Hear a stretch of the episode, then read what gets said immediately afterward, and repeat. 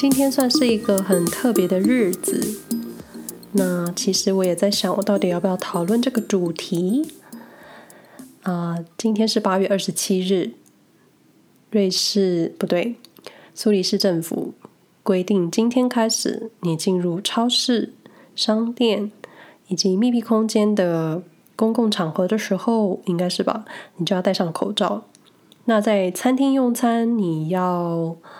嗯、你需要登记你的个人资讯。做，我其实也不确定他们收集了个人资讯之后会怎么使用，因为是用手写的，所以你要怎么追踪、怎么查，然后你在找个人档案的时候，你要按时间顺序排。那餐厅的人会怎么做呢？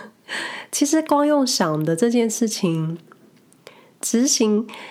执行上的后续的执行可能会，你需要有一套逻辑的方式去解决。可是至少至少，我觉得政府在规定这件事的时候是是有开始想要做点什么，因为距离三月十八还是十七日，嗯、呃，瑞士进入瑞士进入 lockdown 两三个月的时间，到现在已经。五个月了，然后总觉得这个政策太慢了。那有时候会觉得，如果你早一点做的话，我们后续就不需要有这么多，嗯，这么多的改变。那可能，可能疫情的数字、确诊数字就不会这么高吧。那今天已经来到了，瑞士的确诊人数已经超过了四万。那瑞士的常住人口大概有八百二十三万人吧，所以这个比例算是很高。嗯，我的很高是跟台湾来比。也有朋友来问我说，要不要分享一下在瑞士戴口罩这件事？那当然，因为口罩嘛，已经很多人在讨论了。那我加入，好像也，好像也就是多一个人在。在在抱怨这件事，当然，我从最初的我从最初的抱怨到现在，已经变得很佛心佛系的去接受整个环境的时候，其实那个起伏过程也蛮剧烈的。虽然朋友们都看不出来，就在最初的时候，我还是进苏黎世上课，那那个时候的气氛，呃。因为还没有真的觉得火烧屁股，所以只有看到一些零星，真的很少用手指算得出来的亚洲人戴着口罩搭电车。那那时候我就嗯，非常的犹豫，然后在想，而且我没有口罩。最重点是因为当初在搬来的时候，我就就戴了两个口罩吧，因为在瑞士没有人戴口罩。而且生病不需要戴口罩，所以那个口罩我是留着要回台湾搭机的时候戴的。然后我就很慌，想说我没有口罩，瑞士也买不到。在瑞士开始 lockdown 的时候是买不到口罩的，所以我后知后觉。那那个时候我就很紧张又很不安。然后欧洲疫情一下爆发的时候，一下爆发的时候，你就看着台湾稳定。稳定的数字，你就会更觉得我在这里干嘛？因为你有了对照组之后，你的心情的情绪就会很剧烈。而且我是在我小时候也经历过 SARS，所以很知道那种感染之后会有的可怕后果。那前几天公布礼拜四开始要戴口罩的时候，我就觉得。为什么周一、周二公布，两天后才执行？你为什么不立刻就执行？还是你想要让民众有时间去买口罩？所以我觉得，啊、呃，这算是文化吗？我觉得不能什么都推给文化。就是你可以看到一个由七个人来领导国家政策的一个国家，到底是不是，嗯，执行力够不够？七个脑袋要决定一个政策的时候，是不是很多意见在打架？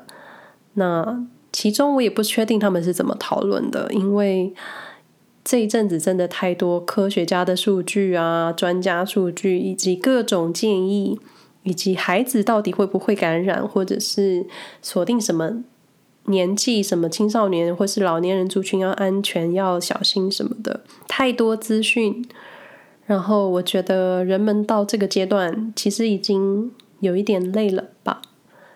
但累了，但是不能松懈。然后我这个人其实就是，呃，应该说比较自私吗？我就是顾好自己，我不去打扰别人，或者是虽然我会觉得你要戴上口罩对我是一种保护，对你自己也是一种保护，但你没办法改变其他人的时候，你就先把自己做好。我就是消极的人。我也不会，就像说，就像好吧，我觉得就像，就像你喜欢穿奇装异服，或是你喜欢穿的特别，其实是你的个人选择，你没有爱到别人。那如果今天你这个行为会让其他人不舒服，或是影响到其他人的时候，你真的需要考虑一下，是不是要做一点改变？因为我觉得适时的尊重是必要的。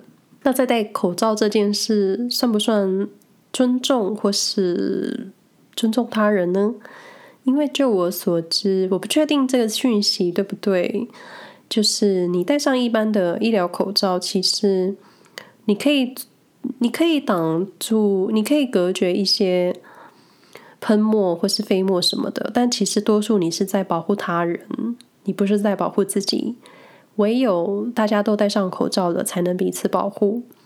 我不确定这个理论对不对，但是我觉得可能有道理。那其实这一阵子在出门的时候，看到邻居，或是在搭车，或是在街上看到其他人的行为的时候，呃，因为我就是那个铁定会戴口罩的人，相形之下，那些。嗯，不以为，或是其实还是有人觉得这个疫情是假的。OK，那我觉得没有关系。可是，可是我戴口罩并没有爱到任何人。那有一部分大家看到你戴上口罩，就会有些人其实是很刻意想要靠近你，告诉你：“哎，这没什么。”就是就觉得你戴口罩是一个很蠢，或是很笨。或是你不健康，我很健康的那种行为，确实有碰到这种人刻意靠近你，看到你戴口罩会会给你一些眼神，但我觉得没有关系，呃，有关系，你不要太靠近我就好了。所以我觉得你很难去改变其他人的时候，就先做好自己。那其实也有不少瑞士人其实是很重视这件事。然后，嗯，跟你说话的时候，他们真的会保持距离，所以你就可以看到。举例好了，我们家社区有太多家庭，有些有些家长就觉得没有什么，就真的觉得没有什么的那一派，就会让自己的孩子到处玩。那有些家长会担心，会告诉孩子，嗯，你可能要跟其他小朋友有一点距离啊什么的。那这种孩子之间的传递。就会把家庭的讯息告诉另外一个家庭，就会有孩子觉得我妈妈说不能跟你在一起玩，或是我妈妈说你都不跟我在一起玩，是怎么样怎么样。其实你就可以知道，嗯，在传递讯息上，或是你个人理念上会影响多少人。那所以，所以保持社交距离跟戴口罩这件事情，如果这个这个。嗯、如果说这个民族或是这个环境，他们没有经历过一些比较紧急状况的背景，我的形容是不是有点怪？没有经历过 SARS，好吧，我就说吧，没有经历过 SARS，你怎么会觉得戴口罩是必要的？你保持距离是必要的？可能没有前期的经验，或者或者，其实我在新闻上没有看到特别严重的消息，所以大家都觉得。没有这么严重，或是政府说什么就是什么。那虽然现在瑞士政府的政策前后不一，他们没办法打自己的脸，因为最初最初确实就说戴口罩没有用。好，那现在要大家戴口罩了，是什么意思？或者是太牵强，或是太慢？那就就其实真的一个国家的领导会影响整个人民的思绪，以及你的政策对错或是判断，到底该顾及什么，或者是，或者是我真的觉得，如果你早一点做，你早一点决定一些事情，可能大家的生活不会这么辛苦。因为确实有很多很多开店的朋友受了影响。我有认识一个开咖啡厅的，自己开一间小咖啡厅的老板娘。那在 lockdown 的时候，她真的，她付不起房租，那怎么办？也许政府有一点补助，可是不是长久之计。所以，所以我我相信有更多这种，嗯、我不认识的人，或是更多店家面临到这个问题。那如果不早一点，我就觉得你早一点做，你后续。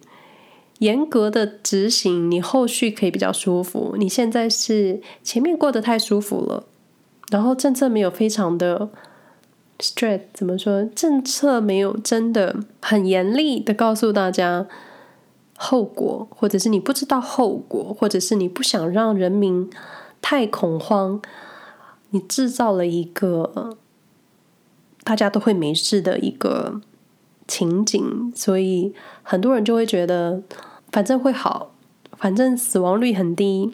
可是，在那个过程，拯救你的那些人，被你影响到的那些人，你的家人、你的朋友，或是路上那些你不认识的人，他们怎么办？也许很多人不想，也许很多人就跟我一样，我不想要生病，我想要健康的身体。可是，如果其他人不做，我只能拼命保护自己，也是没有用。那。最近的思绪就是这样，因为最近我其实开始也会出门走动，非常谨慎，看着路上的人呢，回避一些可能会靠近你的那些人。其实很多时候是不经意的，因为你有时候你就会忘记人与人，就是你很多时候会忘记保持社交距离。当然，现在就如我前面所说，大家都累了，所以社交距离。可能会忘记要保持，所以现在就是变成一个你要跟这个病毒共存，然后你生活还是得继续。虽然你会很羡慕，你会很羡慕台湾的控制的疫情很好，可是你现在住在这，嗯，好像对自己喊话。你现在住在这，你就去接受，你就去做好能保护自己的事。那别人。你管不着，你也改变不了他。如果你投入太多不安的情绪在其他人的身上，其实你自己也会很累。像我，像我之前就被小朋友喊 coronavirus，我那时候其实很错愕，我并不会觉得伤心，或是我很错愕，因为我会想到我今天是一个大人，如果这些话是给一个。华裔小朋友听到，他们的心会怎么样？他们要怎么去去面对这些事？那我就其实我觉得语言的伤害、语言的攻击，其实我算是觉得还好。可能我自己经历过一些语言的攻击，可能我自己经历过一些过程。那至少我觉得至少不会有人动手。那动手的话，你就必须要保护自己。因为你真的管不了别人的嘴，那你不要让自己受伤。那我一直相信，你说什么，你就是什么样的人。诶，这是谁说的？嗯，就是你反应你说话的内容，代表你你的脑袋、你的心、你的你这个人的品德。所以我不会去太在意那些用言语攻击人的人，我只会觉得。哦，我对你，I'm sorry for you。所以我想的事情可能跟其他人比较不太一样吧。那这一方面，在整理自己情绪这一方面，我比较对于我自己的事情，我比较能消化。但是看到其他人被欺负或被攻击，我就会很生气。所以，尤其当开始刚开始有很多亚洲人被。被排挤、被被歧视的时候，其实真的气得牙痒痒，但你没办法做什么，就希望大家都能保持安全，然后保护自己。虽然是很消极的做法，因为你也没别的办法。那那当然希望这个疫情能赶快结束，因为我也很想回台湾。我不想花十四天关在，不想花十四天隔离，有点浪费时间，而且也想要也想要安心的打击。很多事情，那其实很多事情也是人在这个状况下，你才能发现很多的差异，可能又跟生活习惯不同。然后，当然你真的不能什么都推给文化，因为其实这是。